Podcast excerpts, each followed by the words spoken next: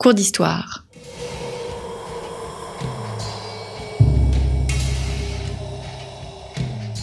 Une émission de la rédaction de Storia Voce.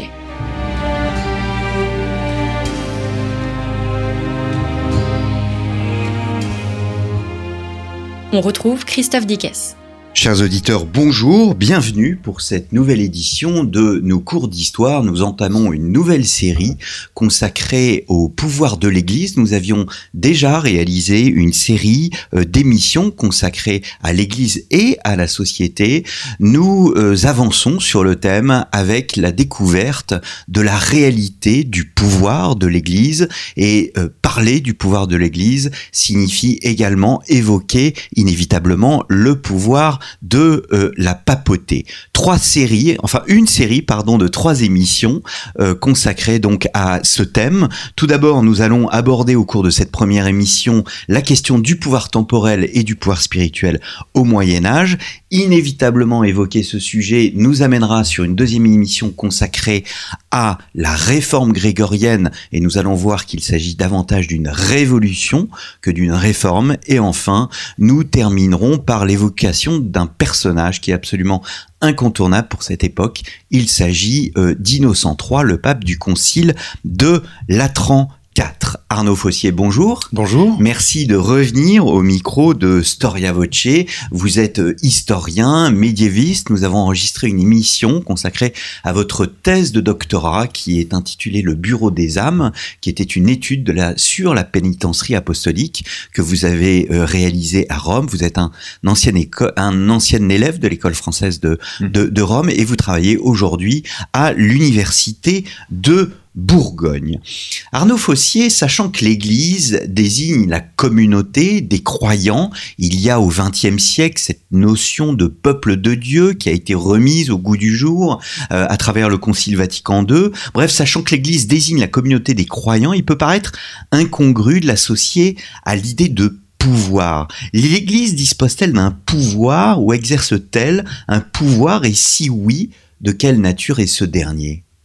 Alors c'est une question très délicate avec laquelle l'Église d'ailleurs n'a cessé de se débattre hein, tout au long de son histoire, notamment en entretenant le mythe d'une Église primitive, une Église des origines, une Église pure qui aurait rejeté toute forme de pouvoir et qui aurait en quelque sorte ignoré aussi euh, euh, toute forme d'organisation hiérarchique.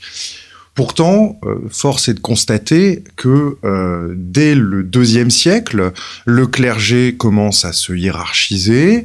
Euh, un peu plus tard, l'Église va s'adapter aussi aux structures institutionnelles de l'Empire romain. Elle va emprunter ces structures institutionnelles à l'Empire romain et elle va même se judiciariser assez tôt, dès le IVe siècle, pense-t-on, en se dotant de tribunaux. et puis, euh, pour ce qui est justement de la hiérarchie ecclésiastique, dès le IIIe siècle, on sait que l'évêque de Rome, alors pour plusieurs raisons, mais l'évêque de Rome va revendiquer une primauté, c'est-à-dire euh, une supériorité par rapport aux autres évêques, par rapport aux autres patriarches. Euh, cette, euh, cette revendication, elle se fonde sur au moins euh, deux raisons. La première, c'est que Rome, c'est la capitale de l'Empire, c'est la ville où est mort Saint Pierre en martyr. Et puis la deuxième raison, c'est un c'est un verset biblique bien connu. Matthieu. Oui, exact, exactement. tu es Pierre et sur cette pierre je, bâtirai mon église. Exactement. Ce verset eh bien, euh, tout au long du Moyen Âge, va contribuer à justifier, euh, euh, va contribuer à justifier ce pouvoir. Alors, ce pouvoir du pape, mais aussi plus généralement, en réalité, le pouvoir de l'Église, puisque assez rapidement, une autre interprétation se dégage de ce verset, qui est de dire qu'en fait, ce sont les successeurs des apôtres qui disposent tous de ce pouvoir qu'on appelle le pouvoir des clés, et que il n'y a pas seulement le pape qui en dispose, en réalité, tous les évêques ont ce pouvoir des clés qui consiste à lier et à délier. Mm, mm. Alors, il y a de nombreuses doctrines du pouvoir.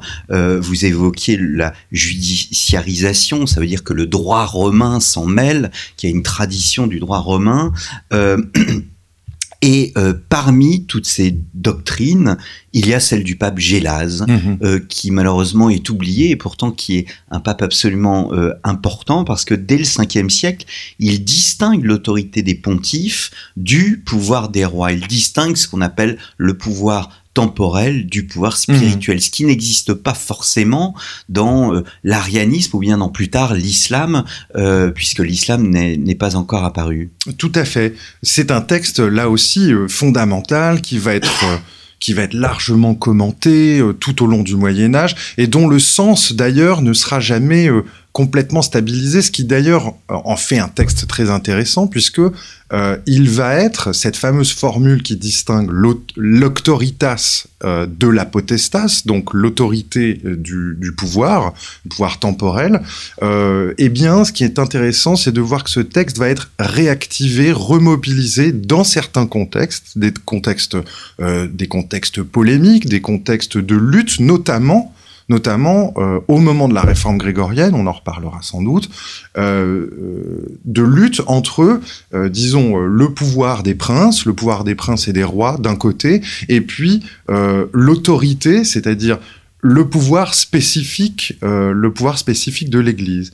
Et puis il y a un autre parallèlement, il y a un autre texte que celui de Gélas, donc qui date hein, de la fin du 5e siècle. Il y a un autre, euh, un autre texte biblique, celui-ci qui va être beaucoup commenté, euh, qu'on trouve dans l'Évangile euh, de Luc, et qui est la théorie des deux glaives. Là aussi, c'est très important pour bien comprendre la séparation entre pouvoir temporel et pouvoir spirituel.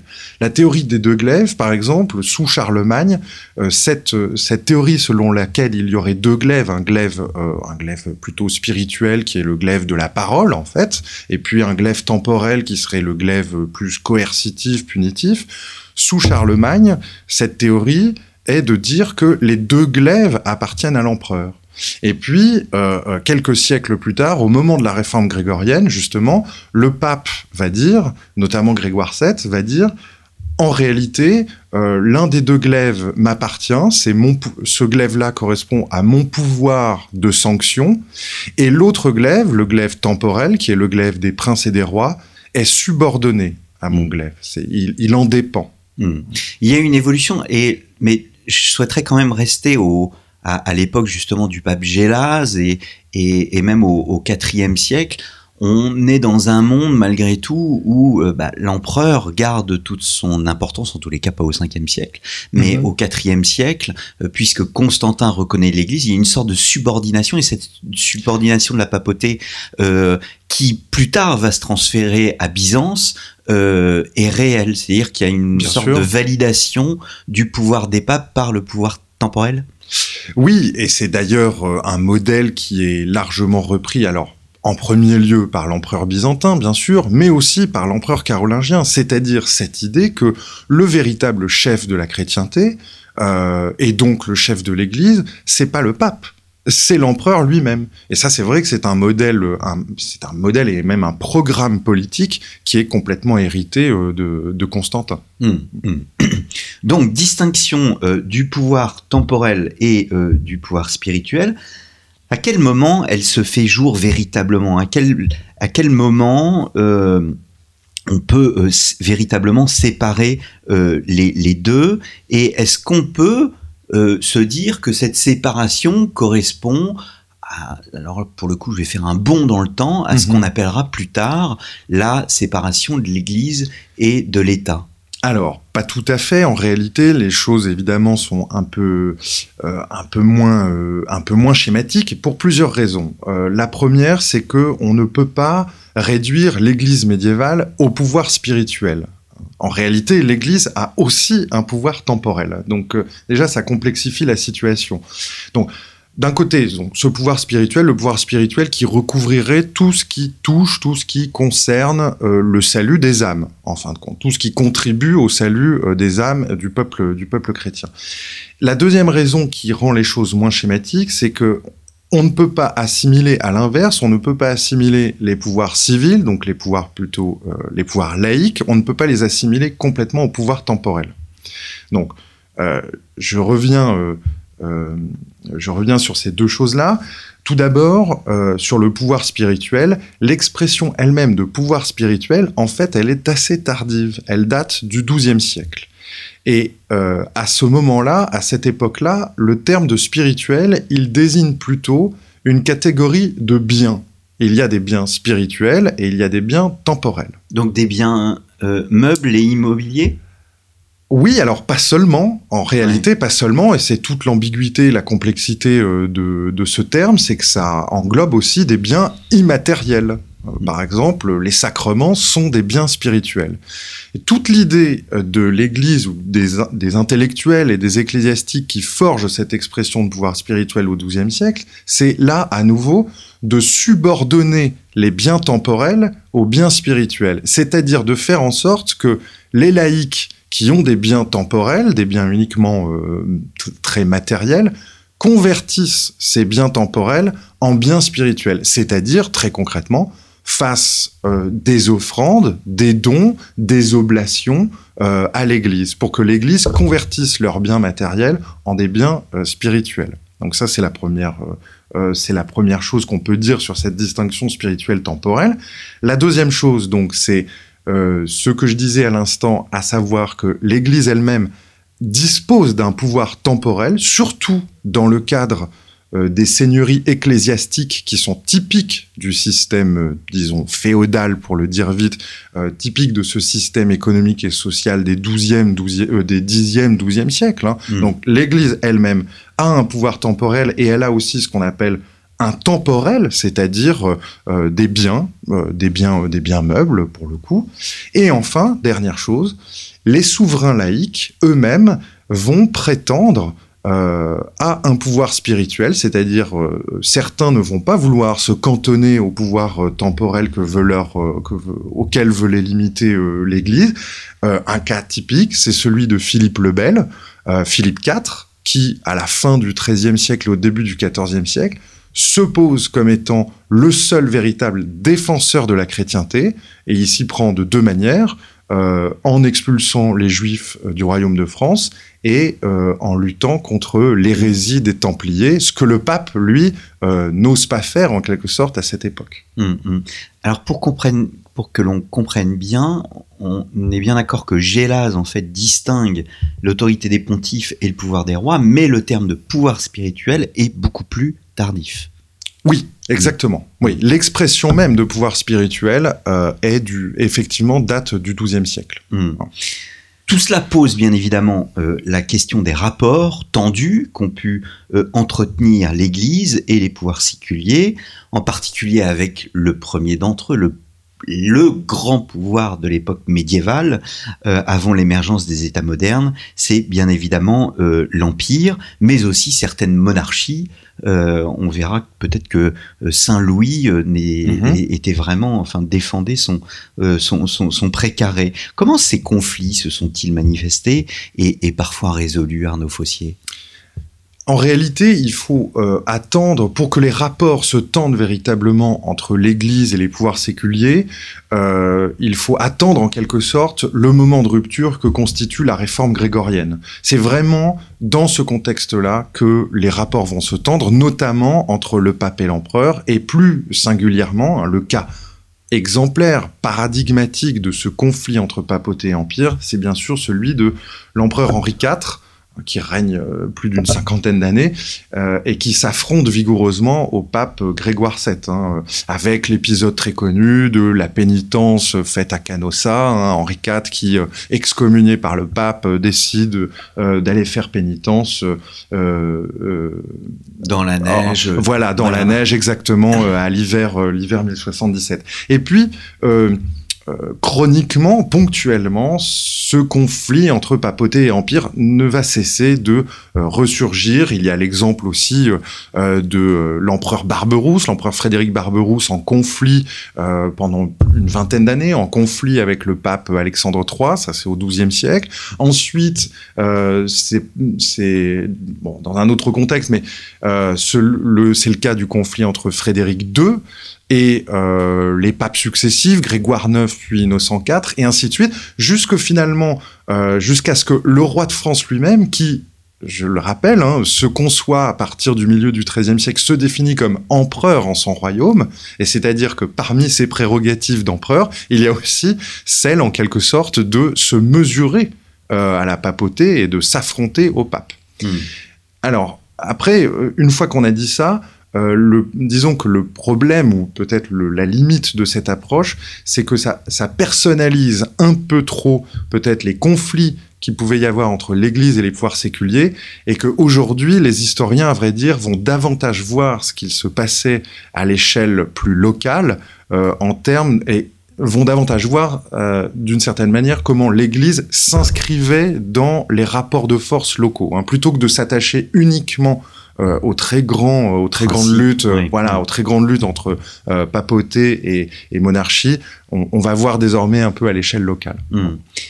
Alors, malgré tout, on, on en reste au, au- au pouvoir pontifical. Est-ce que euh, derrière tout cela ne se cache pas l'idée euh, de, de ce qu'on a appelé la théocratie pontificale, dont le sommet pourrait être Boniface VIII Mais euh, est-ce que cette, théocratie, cette théocratie pontificale, pardon, ne reste pas à l'idée euh, d'idéal pour la Mhm. papauté, euh, de rêve jamais réalisé Euh, alors sur la théocratie, euh, premièrement, euh, première chose à dire, c'est que le terme évidemment est plus ancien que euh, la tentative de la papauté d'instaurer une théocratie, une tentative qui se fait jour donc encore une fois avec la réforme grégorienne dans la seconde moitié du XIe siècle. Le terme est plus ancien, on l'attribue généralement à l'historien juif Flavius Joseph hein, du premier siècle, premier siècle de notre ère. Bon, cela étant, dans l'Occident médiéval, c'est vrai que les- la- le pouvoir qui a tenté de mettre en place une théocratie, c'est bien le pouvoir pontifical, et on estime que euh, cette théocratie a eu une durée de vie entre, disons, euh, la fin du XIe siècle et puis euh, euh, le début du XIVe siècle, c'est-à-dire avec la fin du pontificat euh, de Boniface VIII. Alors c'est vrai, premièrement, que c'est une, euh, c'est d'abord un idéal, la théocratie, c'est d'abord un idéal, c'est d'abord une doctrine, une doctrine qui consiste notamment à dire que le pape est le vicaire du Christ, c'est-à-dire non pas seulement, comme ça avait longtemps été dit, euh, non pas seulement le successeur de Pierre, le successeur de Saint Pierre ou le vicaire de Pierre, mais bel et bien le représentant sur terre du Christ. Hein, Les donc, titulatures des papes évoluent avec les Exactement, euh, euh, exactement. euh, alors ça, c'est un phénomène qu'on observe tout au long du XIIe siècle. En fin de compte, cette titulature de vicaire du Christ, elle est, elle est bien implantée dans la titulature pontificale. Elle est bien, implantée, pardon, euh, à partir du XIIe siècle. Et puis. Euh, bon, il y a d'autres éléments de doctrine. Là encore, Grégoire VII est un pape qui a, qui a, qui a formulé, qui a thématisé cette, cette idée théocratique. Mais il ne faut pas négliger quand même le fait que c'est aussi une certaine pratique du pouvoir, la théocratie, euh, qui passe par euh, l'institution de légats, qui passe par la création d'une administration centrale, là aussi ça se fait au XIe, XIIe siècle, et qui passe aussi par le jugement de certaines, le jugement par le pape, de certaines causes qui pourtant sont des causes plutôt temporelles. Euh, typiquement, le pape, euh, à, par- à partir du XIe siècle, hein, juge euh, de nombreuses affaires matrimoniales des princes et des, et des souverains. Mm. Donc il y a une, une forme d'ingérence dans, dans, les affaires, dans les affaires des princes. D'où, en fait, la pénitencerie apostolique que vous évoquiez lors de notre émission. Oui, tout à fait. Même si en réalité, euh, euh, c'est vrai, c'est vrai, il y a certaines causes matrimoniales qui sont, euh, qui sont, jugées, euh, qui sont jugées par la pénitencerie. Mm.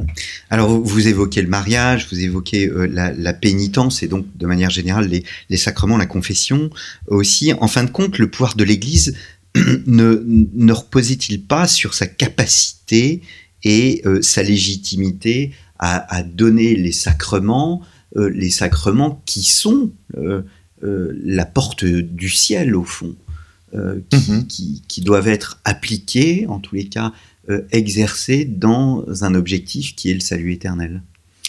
Oui et non, je dirais, je répondrai à cette question. Non, parce que euh, au XIIe siècle, là encore, face justement à la concurrence très forte qu'exercent les pouvoirs laïques dans le gouvernement des hommes et dans le gouvernement de la chrétienté, face à cette concurrence, l'Église va tâcher de distinguer en elle, en son sein en quelque sorte, elle va tâcher de distinguer deux pouvoirs.